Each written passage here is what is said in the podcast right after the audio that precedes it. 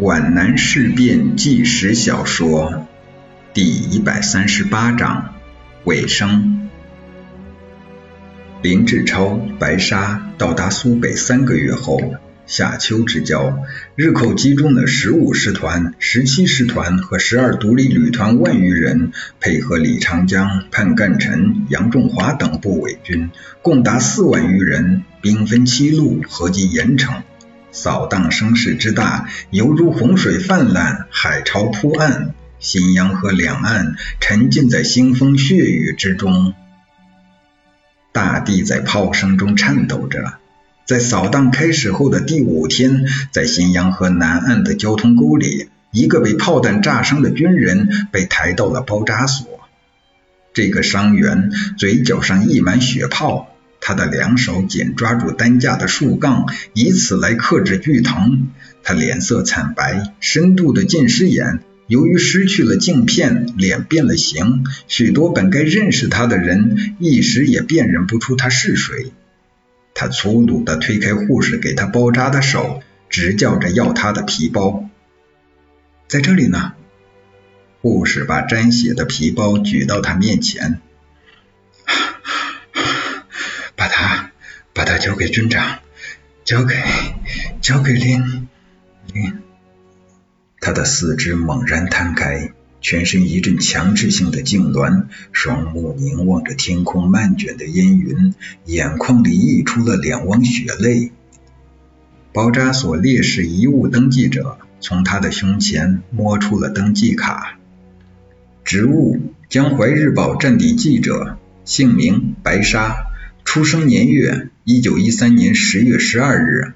通讯地址：浙江省杭州九溪徐村。徐母：温桂珍。遗物登记：枪牌手枪一支，齐飞利钢笔一支，钢壳火车头怀表一支，钞票十五元五角，牙具、小刀，未寄出的书信两封，手稿一部。女护士谨记烈士临终遗言，告知包扎所领导。勿将遗物做一般处理，应交陈毅军长。另一姓林者，当时未能听清。登记员证实遗物中有交给姓林者，遂重新翻出，其信颇为奇特。信封上写有：“如我在此次反扫荡中牺牲，请将此信转给抗大第四分校林志超同志，并请其设法通过皖南地方党转给皖南放牛郎山某村某村姑收阅。”但信已封好，未便启阅。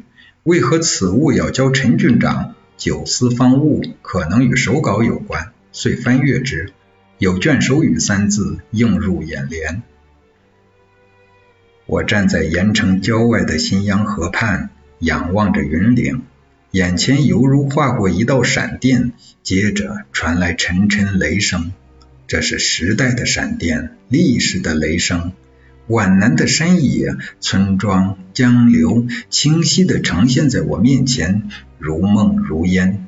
我又看到东流山的炮火，听到石井坑的呐喊。这场震惊中外的大悲剧是怎样发生的？是时代的产儿，是历史的必然，还是历史的残酷的巧合？几天的事件，背着数千年的历史重负，隐含着古老的基因。历史是多面的，每个人只能用一双眼睛看世界。千秋功罪，评说不一。阴谋拉开悲剧的序幕，性格才是悲剧的主演。在万古长新的悲剧人物身上，总能找到那个阿喀琉斯之众。白沙寄于盐城新阳河畔。两年之后，这篇文稿在林志超的遗物中找到，白沙委托他交给村姑的信件却不曾见，是否已托地方党转给本人，不得而知。多少优秀儿女在古老的大地上，伴着鲜血生，伴着鲜血死，凄惨的、悲壮的、渺小的。伟大的、卑劣的、崇高的、明智的、愚昧的，一切功过是非，一切修齐荣辱，汇成历史的长河，留给人们永久的思索。人生是无休止的战场，是幸福与苦难的奇观。枪炮屠杀肉体，愚昧虐杀灵魂。人们曾产生了多少带血的噩梦，又埋葬了多少美妙的幻想？在那场惨变过后十三天，风吼雪飞，第二天凌晨，风静雪止，一片银色世界。那些青色的山峰，黄色的屋顶，断壁残垣，坑洼的道路，全都银装玉裹，金光闪烁，一片洁白。那是一片纤尘不染的大地。三个月后，草长莺飞，绿铺红点，春光明媚。人生是美好的，总有灾难相伴随。本书到这里就全部播讲完毕了，感谢您的收听。接下来我会对书中几个重要角色的历史原型与书中角色进行对比说明。林志超原型为新四军作战科长李志高，部分事迹也参考了当时的作战参谋叶超的经历。李志高，一九一四年生于湖南省平江县。十五岁参加红军，经历过长征。一九三七年十二月，作为第一批从延安派到新四军工作的干部，跟随项英与赖传珠、李子方、胡立教等同志一起抵达汉口，筹建新四军军部，先后担任军部侦察科长和作战科长。皖南事变后，他与原侦察科长、第二支队参谋长谢忠良等新四军干部七八十人，在项英的领导下，在皖南坚持数月，于四月中旬北渡过江到无为县，与曾希圣的第七师会合，并担任七师参谋长。李志高、谢忠良二人突围后。曾给刘少奇写过一份关于项英与周子坤遇害的报告，详细汇报了项周二人被叛徒刘厚总杀害的经过。但是盐城军部根据突围干部中个别人提供的材料，却怀疑叶挺的被俘与项英、周子坤的被害都与李志高等人有密切关联，因为他们是最后一批坚守在皖南的。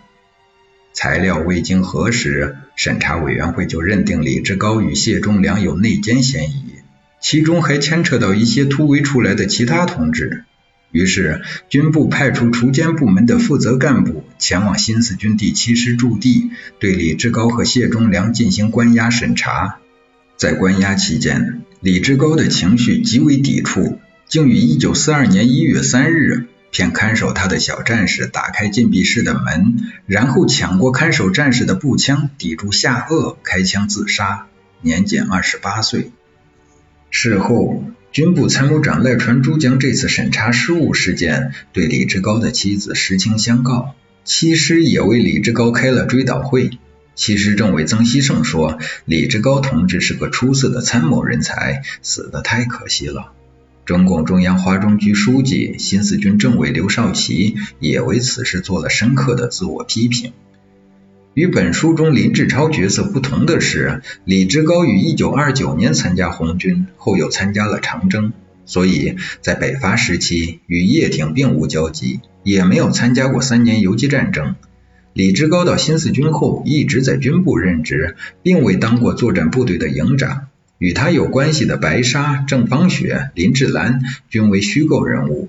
书中对他性格的设定，应该是参考了一些当事人对他的印象：聪明，很有才干，是个非常优秀的参谋人才，但不会说话，容易得罪人。赵令波，历史原型为参谋处长赵凌波，一九零八年生人，早年参加川军，与红军作战时被俘参加红军，后加入共产党。一九三二年后，任红二十五军经理处政委、第二二三团政委，中共鄂豫陕省委委员，参加红二十五军长征。到达陕北后，任红十五军团第七十五师政委。抗日战争开始后，任八路军第幺幺五师三四四旅六八七团副团长。新四军成立后，被调往新四军任第三支队参谋长，后任新四军军部参谋处长。新四军北一前调任一支队任副司令员。书中提到他是在去寻找一支队的路上投敌的，但根据一支队政治部主任姜伟清的回忆，彼时他已经到一支队履职了。在七日黄昏时，一支队已经突破了丘陵，离星坛已经很近了。但军部在百户坑开完会议之后，却要求他们后撤，然后向军部靠拢。本来姜伟清提议按原计划继续东进，可赵凌波坚持与二三纵队会合。一支队司令员兼政委傅秋涛也考虑到这是军部的命令，只得再次进入包围圈。随后国军援兵到达，一支队陷入苦战。八日夜，赵凌波趁机叛变投敌。他是新四军中最早叛变的人，也是叛变的职务最高的人。一九四二年五月，赵凌波化妆后潜入安徽繁昌胡杨冲的新四军地方武装驻地，冒充是皖南事变中被俘，才从国民党牢狱里逃出来寻找部队的，但很快就被人认出，并将其抓获。他在被押往七师师部途中，企图逃跑，被押送战士击毙。本书中的赵令波在事变前向联络副官文苑提供的新四军行军计划图，根据一些资料显示，新四军行军计划在移动前的确泄露，但是否为赵凌波提供已经无从考证。一些史学家怀疑此事应与军统派至共产党卧底的特工沈之岳有关。本书中赵令波与周佩林的关系为作者虚构。刘厚忠。原行为军部副官处副官刘厚总，一九零四年出生，湖南省耒阳县曾家冲人。一九二六年，他自己拉起了一支游击队，后来坚持为耒阳地区三年游击战争的负责人。一九三七年，国共两党进行第二次合作谈判期间，成立中共耒阳安仁中心县委，谢竹峰任书记，刘厚总任组织部长。一九三八年三月，谢忠良对耒阳游击队整训后改编为新四军。据谢竹峰回忆，刘厚总此人相貌甚丑，面孔漆黑，头脑简单，游击习气很重。此后因刘厚总恶习不改，屡次违反军纪，因此于一九三八年九月被送往中央党校学习。但他组织纪律性极差，时常想继续回老家干游击队，当他的总老爷。一九三九年春，谢竹峰同刘厚总得到中组部的批准，以二等训兵的身份回到湖南。但他发现，在湖南已经不可能拉起队伍打游击了，便回到新四军要求分配工作，先在教导总队短期学习，后在军部担任副官处副官。根据当时木工班战士周汉清回忆，刘厚总对这个职务安排很不满意。身上还保留着“老子天下称第一”的心态，根本不把副官处的科长、副科长放在眼里。书中将他描述为项英的随从副官，但根据很多当事人的回忆表明，在事变前，他与项英并无太多的交集。很多人在回忆项英中途离队时提到的随从人员中，并未有刘厚总，只是在事变后的突围过程中，在大康王附近才与项英等人遇上。之后便一起行动。周子坤的警卫员黄成，也就是本书中的小黄回忆，他掩护着周子坤突出重围后，在一个大山沟里遇到了项英、李志高、谢忠良、刘厚总以及项英其他警卫员李德和、郑德胜和包子等十余人。后来他们找到当地的地下党员，被安排在密封洞里。据谢忠良的回忆，刘厚总是个黑粗大汉，力气过人，枪法又准，深得项英同志的赏识。项英同志走到哪里，总是刘厚总跟着。他以前的警卫员夏冬青同志因个子小，力气不大，枪法不准，就被疏远了。项英、周子坤就带着刘厚总、黄成住在上面的洞里，其他二十几位同志住在下面的洞里。项英遇害的经过，本书中的描写与黄成的回忆基本一致。刘厚总开了四枪，打中黄成两枪，只不过黄成并没有死，他胳膊和脖子中弹，失血过多晕了过去。之后，刘厚总抢走项周身上国币二万四千余元、自来水笔三支、金表一支、钢表一支、手枪三支、赤金八两五钱。本书描述的刘厚总下山之后的行踪，参考了金德县县长李协坤向国民党安徽省政府皖南行署主任黄绍耿呈报的电文，以及黄绍耿令泾县县长田义筹彻查刘厚总案的电文。这两份电文在书中全文照录。关于刘厚总的结局有两种说法，一种是黄成所说，刘厚总被国民党不明不白的打死了。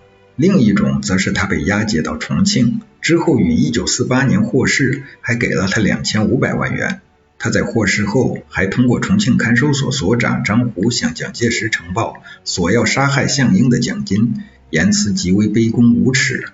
之后，他潜回江西新余，1952年7月被新余县公安局副局长黄一帆发现。黄一帆曾经当过周子坤的警卫员，见过刘厚总。因此，迅速将其逮捕。同年八月，将其在南昌处决。工兵连连长王自忠原型为王世忠。根据李一芒和他本人的回忆，工兵连在青弋江上并未提前架桥，而是在一月四日晚，因大雨导致江水暴涨，不得不临时架桥。后因工兵连计算错误，又拆掉重建。但根据其他人的回忆，也的确出现了断桥事故，只得涉水而过。